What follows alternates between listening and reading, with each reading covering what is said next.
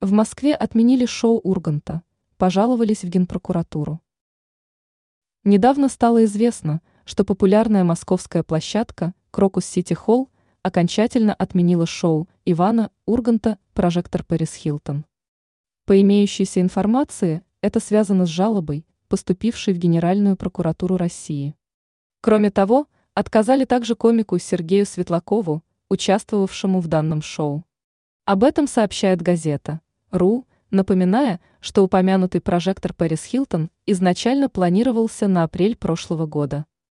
Однако с началом специальной военной операции программу перенесли, назначив новую дату – сентябрь нынешнего года.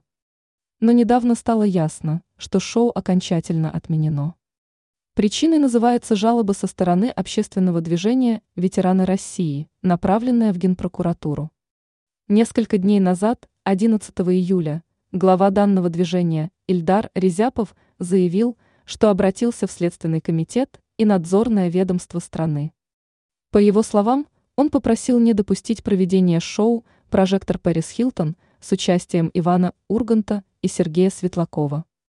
Свой поступок Резяпов объяснил тем, что, на его взгляд, все эти деятели после начала СВО не поддержали российское общество. Более того, он считает, что указанные им личности дробили российское общество и зарекомендовали себя предателями. Нужно учить любить Родину.